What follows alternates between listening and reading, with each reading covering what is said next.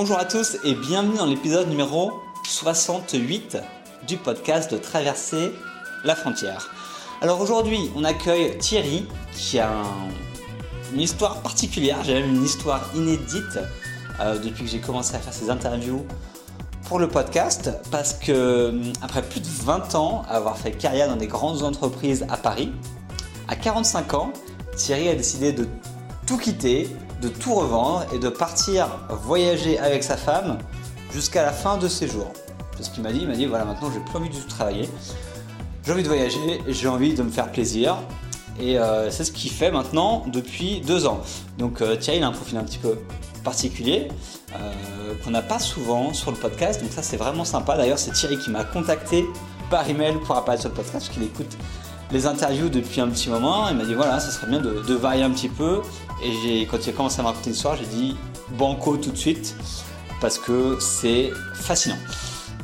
Et donc du coup dans l'interview, vous allez comprendre quelle était la vie de Thierry à Paris avant de partir, comment il a pris la décision de tout quitter, parce que c'est pas une décision simple à prendre, comment il a financé ce voyage, avec quel budget il part, parce que mine de rien, voyager ça coûte de l'argent, et comment il compte le faire jusqu'à sa mort, plus ou moins, c'est vraiment intéressant. Et bien sûr, il nous dira un petit peu où est-ce qu'il est allé ces deux dernières années depuis qu'il a changé de vie, et puis il nous dira un petit peu quels sont ses plans pour les prochaines années à venir. Donc voilà, on y va tout de suite pour l'interview avec Thierry. Comment vas-tu sur ton île euh, aux Canaries, je crois, c'est ça hein? Tout à fait, là je suis sur euh, Fuerteventura, un petit village qui s'appelle El Cotillo. Je suis donc en train de, visiter toutes les îles des Canaries pendant, pendant deux mois à peu près. D'accord. C'est plutôt sympa parce que si je me souviens souvent, en plus au Canaries, il fait beau toute l'année, non C'est ça? C'est exactement ça. Ils disent que c'est le meilleur climat du monde, puisque en fait la température est entre 18 et 26 degrés toute l'année, le jour et la nuit. Donc il n'y a pas besoin, toi qui es au Vietnam où il fait très chaud, ici il n'y a pas besoin de clim, il n'y a pas besoin de chauffage. Ok, bah c'est bien pour l'énergie en tout cas, l'électricité euh, c'est plutôt une bonne, bonne nouvelle. Et comme il y a beaucoup de vent, il y a pas mal d'éoliennes. Je pense que ça fait partie peut-être des, archipels qui doivent pouvoir être en autosuffisance, peut-être. C'est possible. Bon alors, on n'est pas, pas là pour parler de la géographie des îles Canaries, mais, euh, mais de toi et de ton parcours. Et j'aimerais que tu me fasses une sorte de résumé un petit peu de ton histoire. Euh, voilà, avant, euh, en gros, avant cette grande décision, donc on va y revenir, de, de, de tout vendre et de partir, et ce qui s'est passé depuis. Donc si tu veux me faire un petit résumé pour qu'on puisse comprendre un petit peu le contexte euh, d'où tu es maintenant. Donc, euh, si on fait avant cette grande décision, euh, j'étais ni plus ni moins qu'un Parisien, jeune, jeune cadre dynamique, qui, a, qui travaillait beaucoup, beaucoup, beaucoup, et qui adorait le voyage. Hein. depuis l'âge donc de 23 ans, j'en ai 47 maintenant, je fais 3, 4, 5 voyages par an, entre 10 et 12 semaines par an et une vraie, vraie passion pour le voyage. Et, à côté, donc un, des jobs, euh, j'ai changé beaucoup, mais des jobs dans des multinationales très, très prenants, plutôt 60-70 heures par semaine. Et donc, ça, c'était ma vie jusqu'à 45 ans. D'accord. Et tu faisais quoi comme, euh, comme job? Quel type d'activité ah, J'ai tout fait. J'ai tout fait. J'ai tout fait dans le sens où j'ai bossé dans l'administration. J'ai également monté ma, ma start-up en 98-99 du temps d'Internet. J'étais le premier à faire une vente aux enchères euh, par Internet en France. Après, j'ai bossé dans des grands groupes euh, internationaux comme Accor, j'ai bossé dans l'assurance. Enfin, j'ai voilà, j'avais des, responsabilités. J'étais patron de la com, j'ai également été dans l'informatique. Enfin, j'ai fait beaucoup de, de, jobs que font des, des cadres supérieurs. Ok, donc tu as fait ça pendant quoi, une vingtaine d'années du coup? 20 ans, exactement 20 ans. D'accord, ok. Mais il faut pas que tu travailles 42 ans et demi ou je sais pas combien exactement, non? À la base? C'est l'un des problèmes, c'est l'une des raisons également de, la décision un peu radicale que j'ai prise. C'est que bah, la retraite actuellement, donc moi, pour moi, ça ferait 62 ans. Ok. Et euh, la retraite à taux plein pour toucher un petit peu d'argent, c'est 67 ans. Ok. Et pour aller plus loin et introduire un peu la décision, qu'on a prise, j'ai un ami médecin qui me disait qu'une personne sur deux à 70 ans ne peut plus voyager pour des raisons médicales.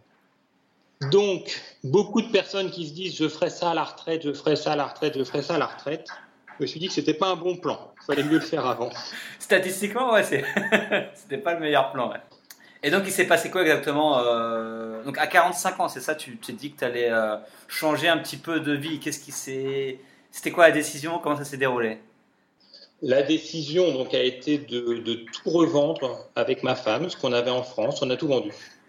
Euh, on ne possède vraiment plus rien et de partir sur les routes, donc en mode nomade, et de, finir notre vie comme ça. Là, la décision, c'est bien sûr pas une décision à coup de tête. Ça a pris euh, deux ans de préparation. Et moi, depuis l'âge de 40 ans, je savais que j'allais faire ça.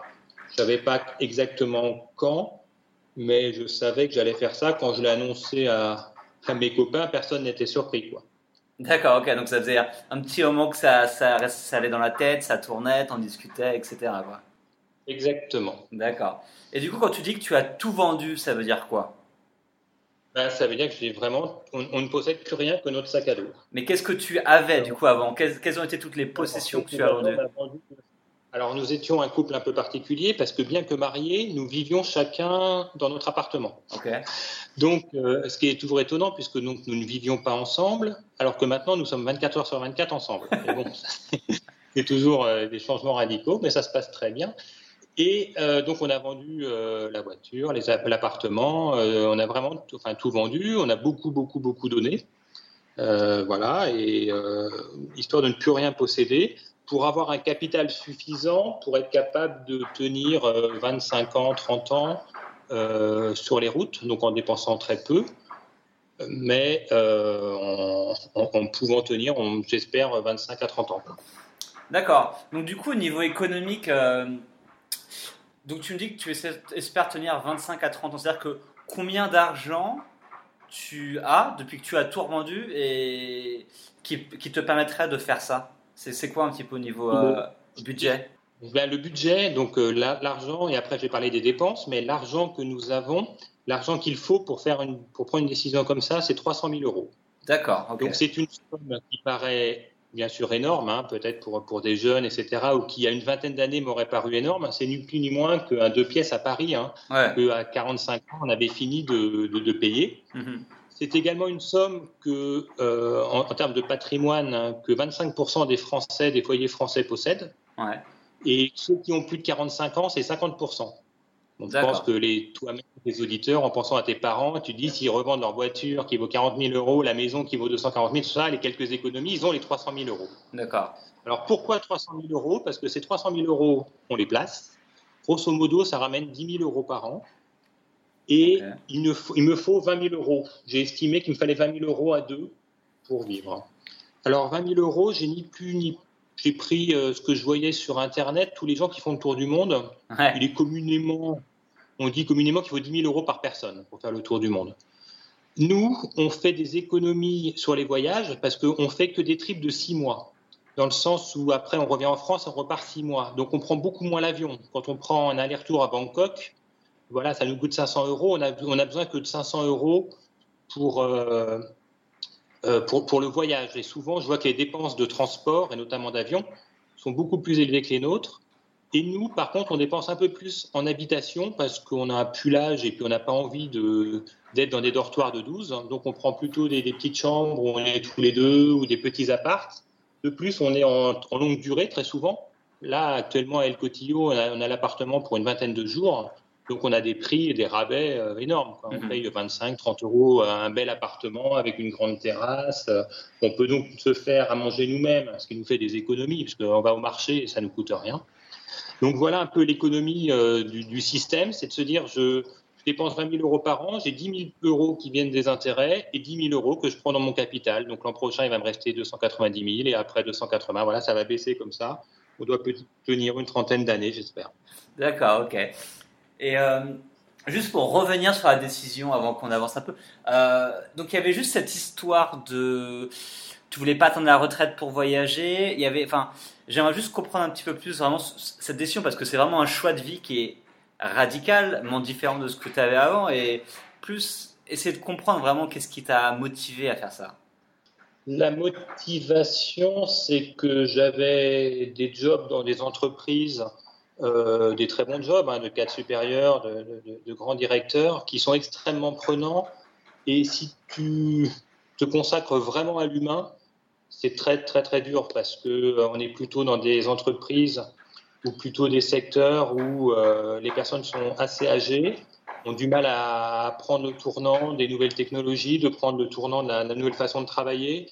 Il y a beaucoup, beaucoup de personnes, on parle maintenant du burn-out, mais moi, ça fait dix ans que, que je le vis, euh, que, que j'ai des collègues, que j'ai des gens sous moi qui, qui font des burn-out, donc tu te sens responsable, tu te dis comment j'ai fait pour pas le venir, pourquoi je leur ai mis tant de stress, voilà. Euh, les gens qui ont 50 ans, ben, souvent les enfants sont partis, donc ils se, ils se mettent un peu plus dans le boulot.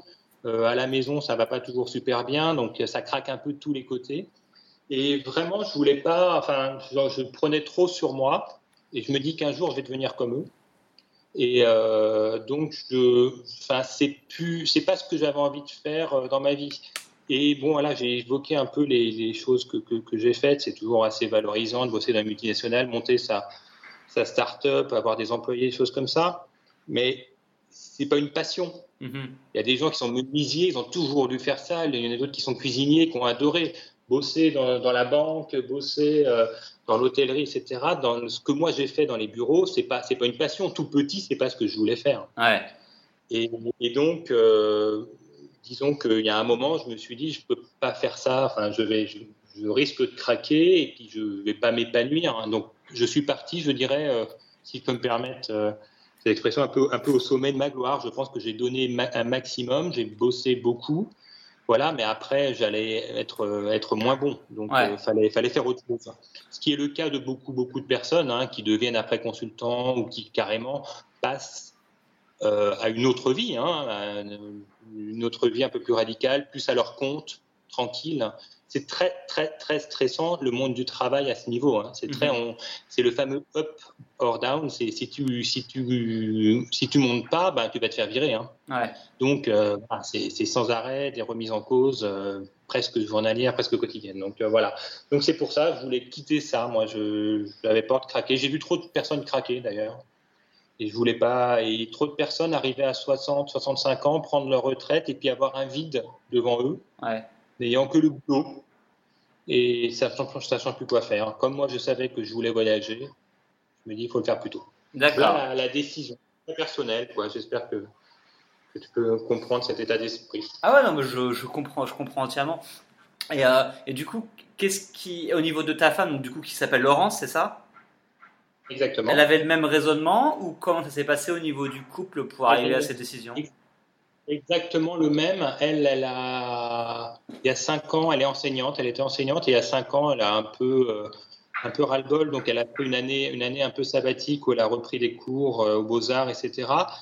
Mais voilà, ça fait après 20, 25 ans d'enseignement, ben, il y a euh, c'est de plus en plus dur, euh, se remettre en cause sans arrêt. Les, enfants, les étudiants, les, sont de plus en plus durs. On a du mal à les comprendre. Les parents sont contre les enseignants. Donc, euh, voilà. Donc, elle commençait à un peu en avoir ras-le-bol quand elle a pris sa décision, qu'elle a dit qu'elle elle quittait l'éducation nationale.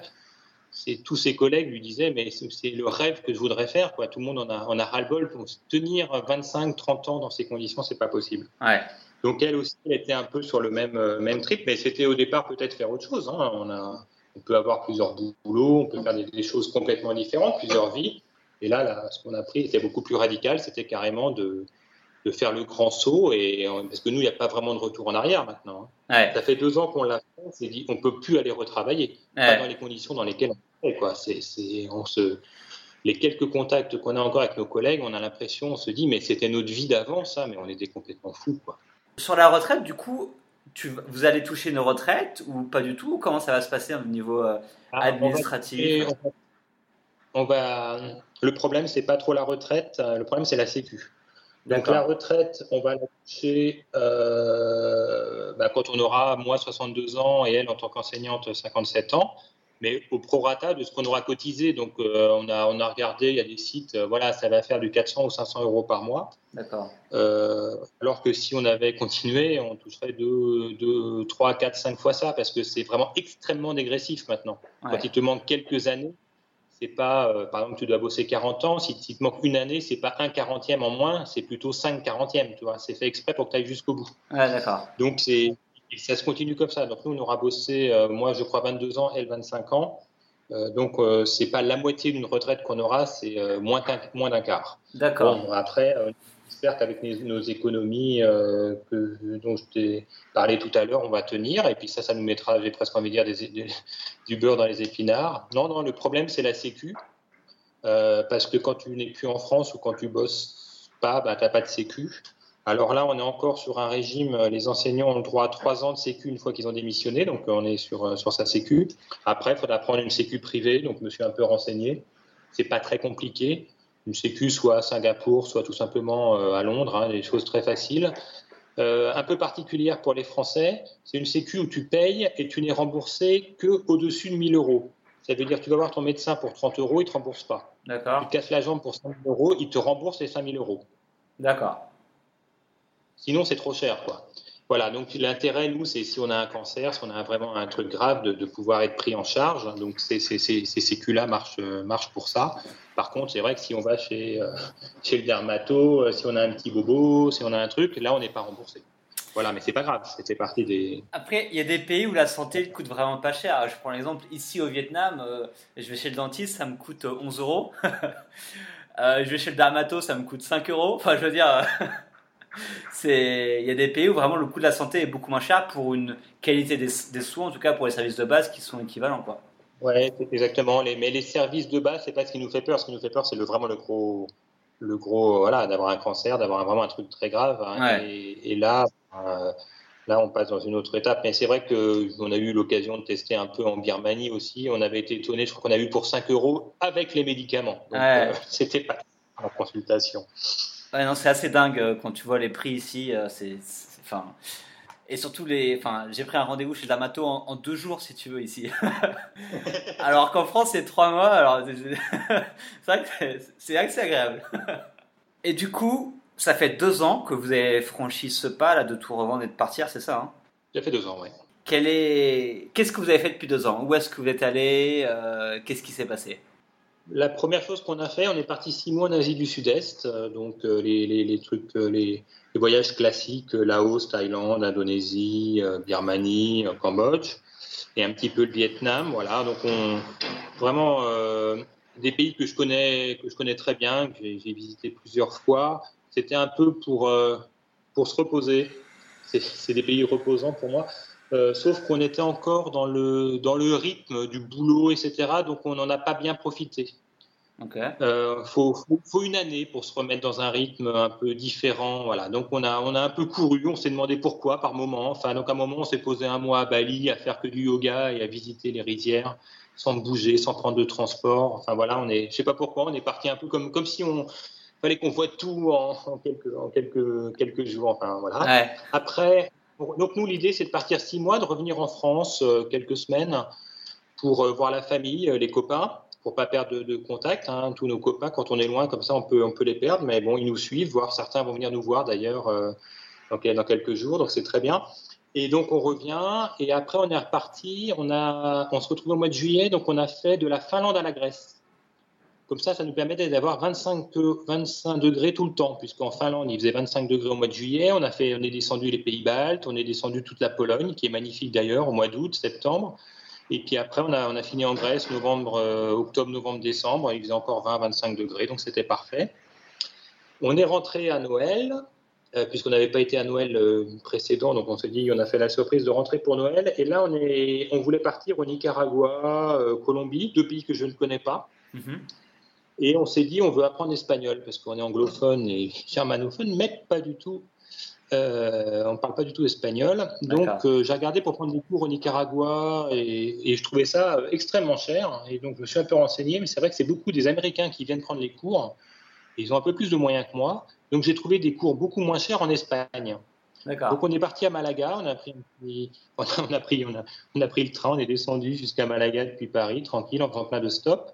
Malaga, on a pris cinq semaines de cours d'espagnol qui nous permettent d'avoir un niveau, un niveau basique. Hein. Franchement, je savais pas que ça allait être aussi facile. Moi qui suis extrêmement pas doué pour les langues, euh, c'est vrai que c'est une langue quand même qui nous ressemble, la moitié des mots sont en commun, donc c'était extrêmement agréable de pouvoir avoir des conversations dès la première semaine. Enfin, c'était vraiment très sympa. Et on s'est dit, j'ai cherché les billets pour le Nicaragua, euh, Colombie, on voulait passer par Cuba aussi, qu'on connaît, on s'est dit que c'était peut-être le moment de, passer. Et les billets, je sais pas, tout coûtait trop cher, ça me plaisait pas. Et tous ces pays, il faut avoir des, des, des, billets de sortie quand tu arrives euh, pour, y, pour y rentrer, tu sais, avoir ton billet pour sortir, ça me plaisait pas. Enfin, donc, euh, bah, on dit on reste en Espagne. Donc, euh, voilà, on, on s'est promené un peu en Andalousie. Puis à un moment, on s'est dit, les îles Canaries, pourquoi pas? Donc euh, voilà, on a pris un petit, un petit avion low cost, on arrive aux îles Canaries, ça nous a plu, on dit, bon, on va tout visiter, toutes les îles Canaries. Donc ça surprend tous les Espagnols quand on les rencontre, parce que même, même dans les îles Canaries, eux connaissent pas toutes les îles des Canaries, puis nous, il nous en manque plus qu'une. Et là, on va, revenir à, on va revenir sur Madrid, c'est le vol le moins cher. Et euh, en regardant un peu sur Internet, on s'est dit qu'on allait se promener dans une, région qui est très très peu connue, qui s'appelle l'Extramadour, mhm. qui est au-dessus de l'Andalousie, à la frontière du Portugal, qui est la, il l'appelle ici la Grande Oubliée ou la Grande Inconnue. C'est la, région la plus pauvre et la plus et l'une des plus jolies de, d'Espagne, sauf qu'il n'y a pas la mer. Donc euh, il y a très très peu de touristes. Donc on va se poser une quinzaine de jours là. Et puis on voilà, et puis on va remonter tranquillement après en France. On aura fait nos cinq mois euh, pour passer le mois d'août, euh, mois d'août en famille. D'accord. Voilà, ce, le programme plutôt sympa. D'accord. Et une question qui me revient à l'esprit que j'ai pas demandé, vous avez des enfants ou pas d'enfants? Non, on n'a pas d'enfants. C'est ce qui a facilité quand même beaucoup la, décision. D'accord. Même si, vu l'âge qu'on a, ils peuvent être assez âgés. Ouais. On aurait quand même déjà une vingtaine d'années, donc ça serait pas un problème. Mais c'est vrai que nous, on voyage pas avec les enfants. D'accord. On okay. trouve très courageux qui font ça et ça se passe souvent super bien et ça doit être une super, une super expérience pour leurs enfants.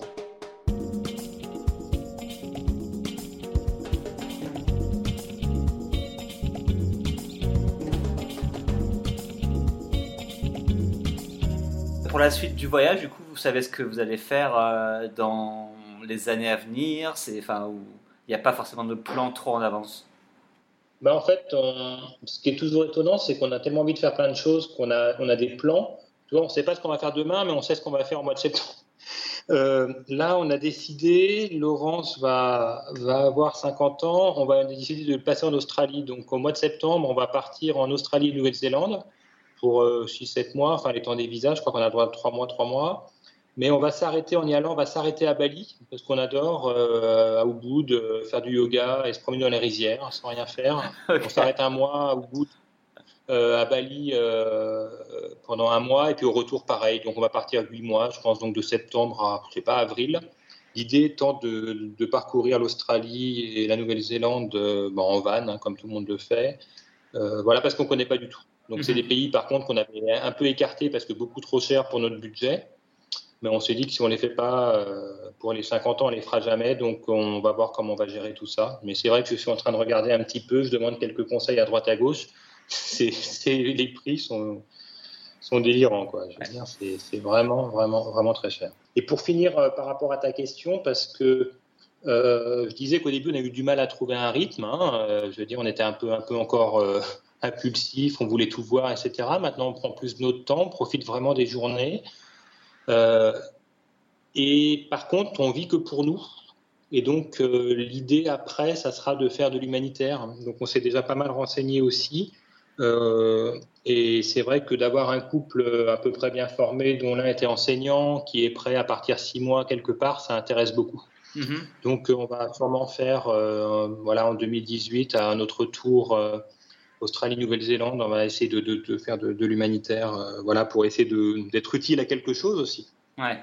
Et quelles ont été les réactions de vos proches, amis, famille, etc., justement, quand vous avez dit, OK, on va changer de, style de vie, de mode de vie, et on va, on va pas attendre la retraite et on va partir tout de suite? Quelles ont été un petit peu les réactions autour de vous? Alors autour de nous, donc euh, les copains, euh, ils s'y attendaient, ils savaient qu'un jour je prendrais la décision. Et comme souvent, on a à peu près des copains qui sont, des, copains de fac, euh, voilà, qui ont à peu près les mêmes modes de vie que nous à Paris. eux, ils envisagent de le faire, soit dès que leurs enfants sont grands, etc. Voilà, de pareil, de, de, lâcher prise un peu et de pas bosser jusqu'à 70 ans comme, comme des forcenés. Donc, euh, pour les copains, ça a été la famille, un peu surprise, mais en fait, euh, finalement, assez valorisant, puisque de dire euh, mon fils, ou de dire mon frère, ou de dire mon cousin, il fait le tour du monde, il a arrêté de bosser, etc. Alors qu'avant de dire il bosse dans une multinationale, tout le monde s'en fout. Donc, plutôt valorisant. Et les, les, collègues de boulot, alors complètement surpris, puisqu'ils ne nous voient que comme des cadres supérieurs en train de bosser de 7h du matin à 22h. Donc là, KO, et ne le croyant pas. C'est-à-dire que même un an après, certains me disaient Mais quand est-ce que tu reviens? Tu, ne peux pas ne pas, peux pas, ne pas travailler. Hmm. Et, ça a été un peu pareil pour, euh, pour Laurence d'ailleurs, qui, qui, adorait son métier d'enseignant. Et certains me disaient Mais tu vas revenir, ça te manque. Ben, je, voilà, je leur lance un appel, ça ne nous manque pas du tout. J'imagine. Et quand vous dites ça à des personnes que vous rencontrez, par exemple, euh, en voyage, ou vraiment des inconnus, et que vous leur expliquez ce mode de vie du coup que vous avez, euh, là, les réactions, elles sont, elles sont à, quel, à quel niveau? Alors, en fait, euh, au début, on aimait bien en parler, et puis en fait, ça nous met tout de suite dans une case. Puis ça fait un peu compétition. Il y a tellement de compétition. Moi, j'ai quitté beaucoup le boulot et cet univers-là pour, pour éviter de la compétition. Et on la retrouve beaucoup dans le voyage. Hein, celui qui voyage le moins cher, le plus loin, qui a vu le plus de pays, etc. Je veux plus de tout ça, moi.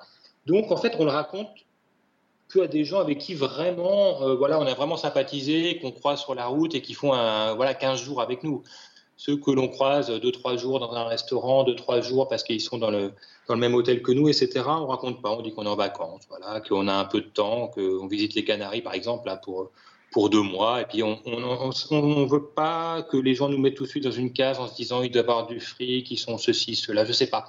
Donc, euh, on, raconte, on raconte très, très peu, en fait, finalement. Et à ceux à qui on, on le dit, euh, elles sont tous surpris d'ailleurs, ne connaissent personne qui a fait ça. Mm. C'est-à-dire qu'il y a pas mal de gens qui font ça, mais qui doivent travailler, hein, qui, prennent ces décisions euh, euh, plutôt que nous, mais qui doivent un peu travailler, parce qu'ils pas, voilà, mais qui, quittent euh, et qui, vivent donc en vendant tout et qui vivent, je dirais, beaucoup plus chichement que, ce qu'on vivait. On avait vraiment une très très belle vie à Paris, les grands restos, l'appart énorme, etc.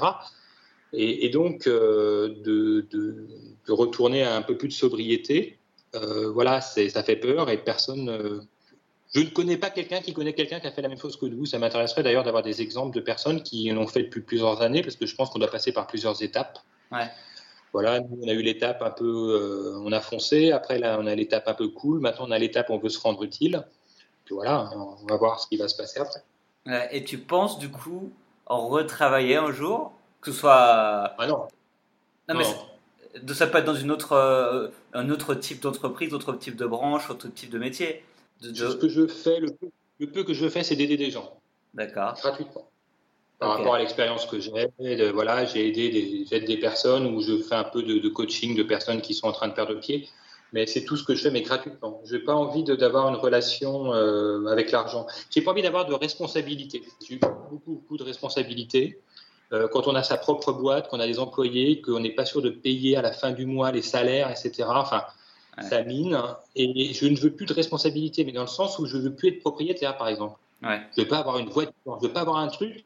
Moi, je me lève tous les matins, je n'ai rien à penser, j'ai pas un truc à payer, j'ai zéro facture. Hein. Non, mais j'ai zéro facture, j'ai plus aucun frais fixe. Donc, euh, j'ai plus à penser que telle personne, il y, a, ceci qui va pas bien, de penser à réussir tel projet, de penser à payer mon loyer, de penser à essayer d'acheter. Je ne, je ne pense plus à rien, je ne veux plus de responsabilité. Donc, tout ce que je fais, c'est de façon euh, bénévole. Euh, vraiment pour aider des, personnes que je connais, qui en ont besoin, d'apporter un peu d'expérience. Mais je veux plus, actuellement, je suis dans cette période, peut-être dans 5 ans, dans 10 ans, ça changera. Je ne veux plus de responsabilité, ça, ça mine trop. D'accord, je, comprends. Euh, et, moi, je suis un peu pareil que toi, tu vois. Enfin, c'est vrai que d'être propriétaire de choses, d'avoir plein d'objets, etc., c'est vrai que c'est quelque chose qui te, qui du coup est toujours présent en toi, quelque chose auquel tu penses tout, le temps. Et c'est vrai que quand tu me dis que le matin que tu te lèves et que tu t'as pas de soucis si tu veux, je, comprends exactement ce que tu veux dire. C'est vrai que c'est un que c'est un poids que tu n'as pas et tu te sens vraiment léger dans ta tête quand tu n'as pas toutes ces obligations euh, et toutes ces responsabilités derrière toi. Parce que moi aussi j'ai une boîte. Euh, quand j'étais sur Paris, des employés à payer, etc. Et c'est vrai que bah, tu te lèves le matin, tu te dis, il faut que je fasse ça, il faut que je fasse plus de ventes, il faut que je, je fasse. Enfin, t'as plein de trucs dans la tête. Et c'est vrai que moi, c'est ce que j'essaie de faire depuis ces 2-3 dernières années, c'est vraiment d'éliminer tous les, toutes les obligations et responsabilités pour être beaucoup plus léger. Euh, et c'est vrai que toi, tu l'as pris encore à un autre niveau, quoi, encore plus élevé.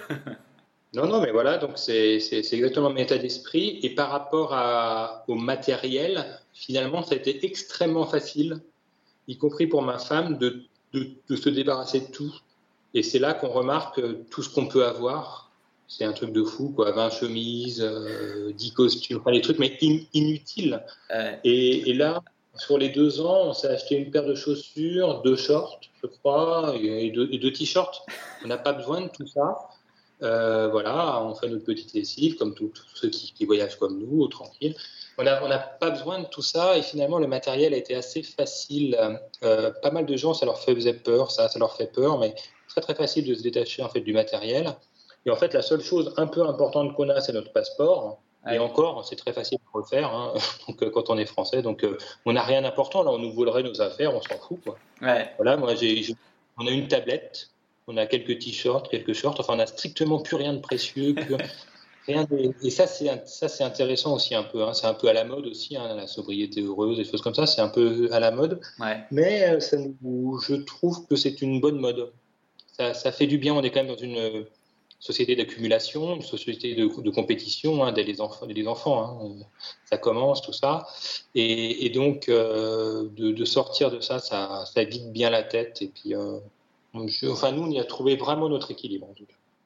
Ah non, mais je je te comprends. Et c'est vrai que moi, ça fait trois ans que je vis avec un sac à dos.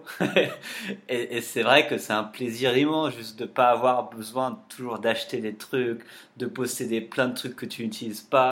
Enfin, c'est, tu prends juste l'essentiel, ce que tu as besoin, et puis ça te suffit, quoi. Et quand j'explique ça aux gens, par exemple, je vais au Vietnam et je dis aux personnes, oui, ça fait trois ans que je vis avec un sac à dos. Là, depuis six mois, j'ai acheté, bah, comme toi, je me suis acheté euh, deux caleçons, euh, deux chemises et euh, je sais pas, enfin, tu vois, enfin, et les gens n'en reviennent pas, quoi. Mais ça, ça peut être simple, ça, ça, peut vraiment être beaucoup plus simple que, qu'on ne le pense. Je pense. En tout cas, c'est plus simple qu'on l'aurait cru. Ouais. Euh, donc, tu, vous vivez avec pas grand chose, vous dépensez pas énormément d'argent. Vous voyagez, du coup, vous voyagez plutôt lentement. Donc, euh, vos journées, ça, ça, ressemble à quoi euh, Plutôt tranquille? Enfin, qu'est-ce que vous faites de vos journées, du coup? Alors, on adore visiter. Hein. Ça veut dire que c'est pas donc on, a dû tout revendre parce que euh, sinon on n'avait pas assez d'argent pour faire ce qu'on fait. Hein. Si on avait eu beaucoup plus d'argent, on aurait gardé un pied-à-terre à Paris, etc. Enfin, donc on a, on a, dû tout revendre. On est à l'étranger, pas parce qu'on n'aime pas la France, c'est parce que c'est quand même beaucoup, beaucoup moins cher. Hein. Quand on est à Bali, euh, quand on a dépensé 20 euros par jour, tout compris, c'est qu'on a fait des folies. Donc euh, l'Espagne, c'est un peu plus cher, mais c'est extrêmement honnête. Hein. quand, même quand on, prend, on a pris le train ici, on payait 15 euros un billet, qu'on paye 50, 60 euros en France. Donc euh, donc, euh, on, dépense, c'est vrai, beaucoup, beaucoup moins. Une journée, donc ça veut dire qu'on visite, hein, on veut voir des choses, rencontrer des, gens. Donc, euh, c'est souvent en ce moment, on va dire aux Canaries et puis depuis l'Espagne, le matin sport, l'après-midi visite, qui peut être une plage, une crique, prendre un vélo, faire une marche de 3 heures, enfin voilà, comme on a fait hier. Mais donc, c'est en ce moment, c'est donc on a toute notre matinée à nous. Mhm. Voilà, et ça, c'est assez agréable aussi de, se lever. De...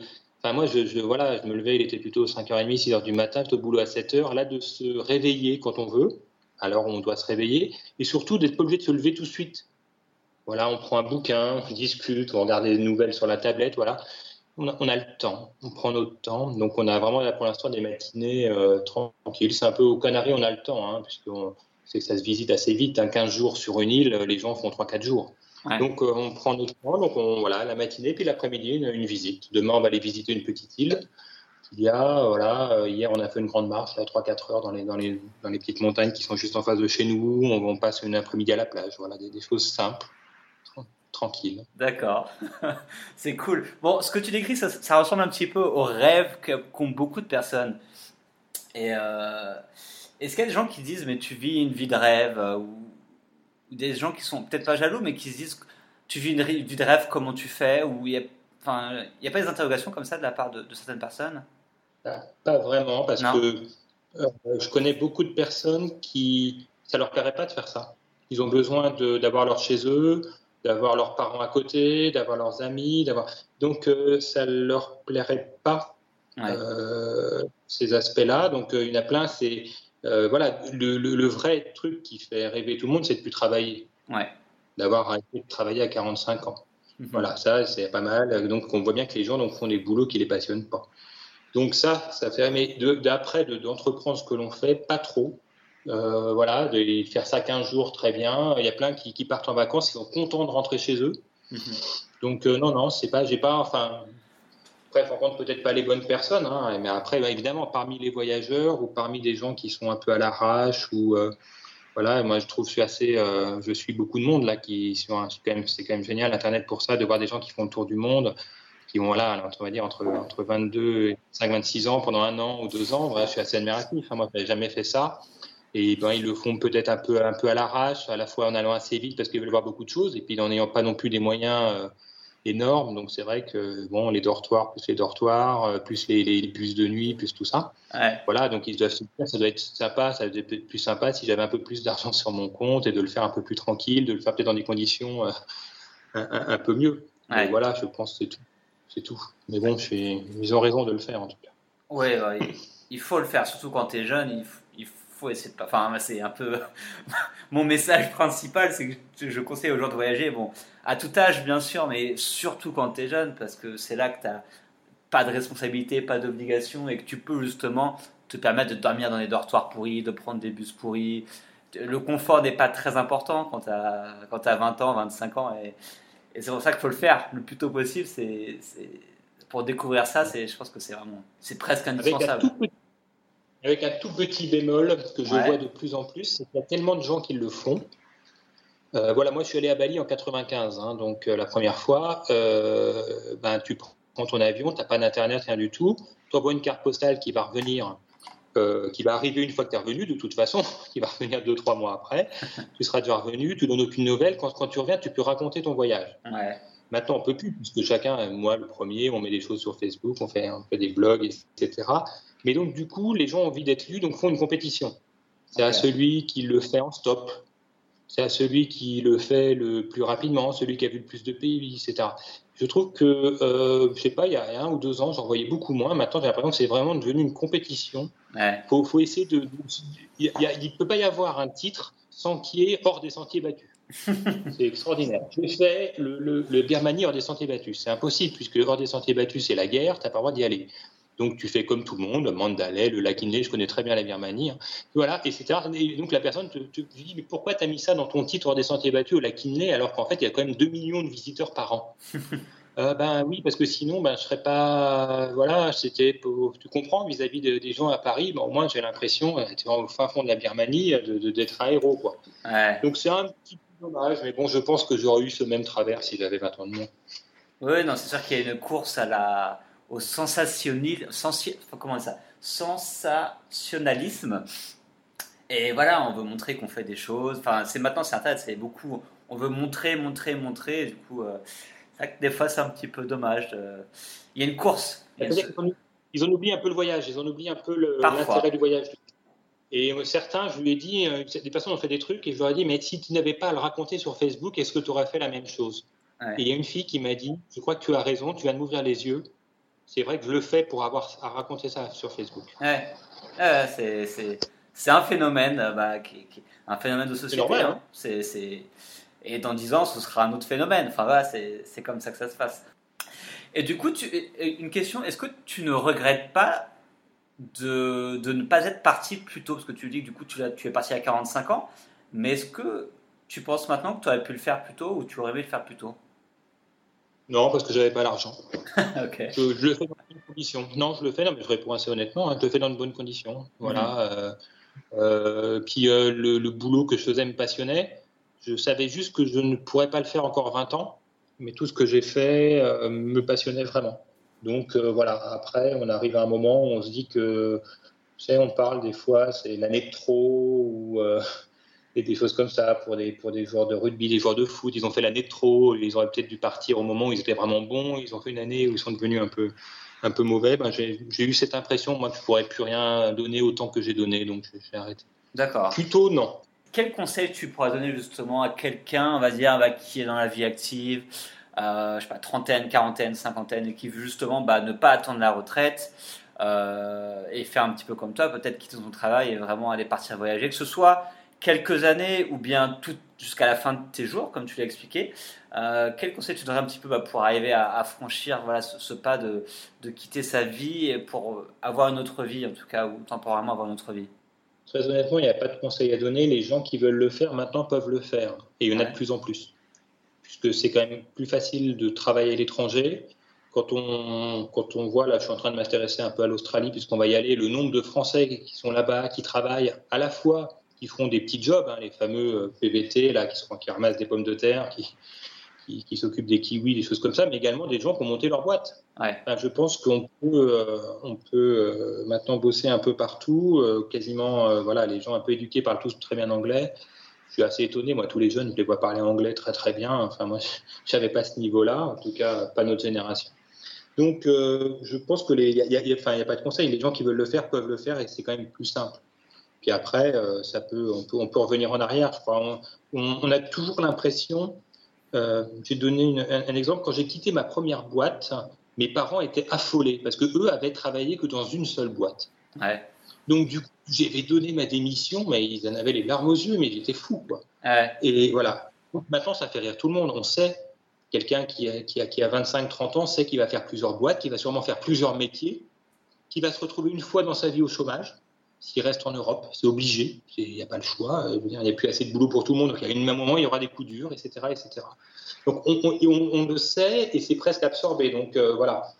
Donc maintenant, je pense qu'il faut, quand on sent le truc, il faut le faire et puis on peut revenir après à une autre vie. Il y en a qui l'ont fait d'ailleurs. Euh, je, suivais qui était parti 5-6 ans, une personne, puis à un moment, il se dit il avait envie de fonder une famille.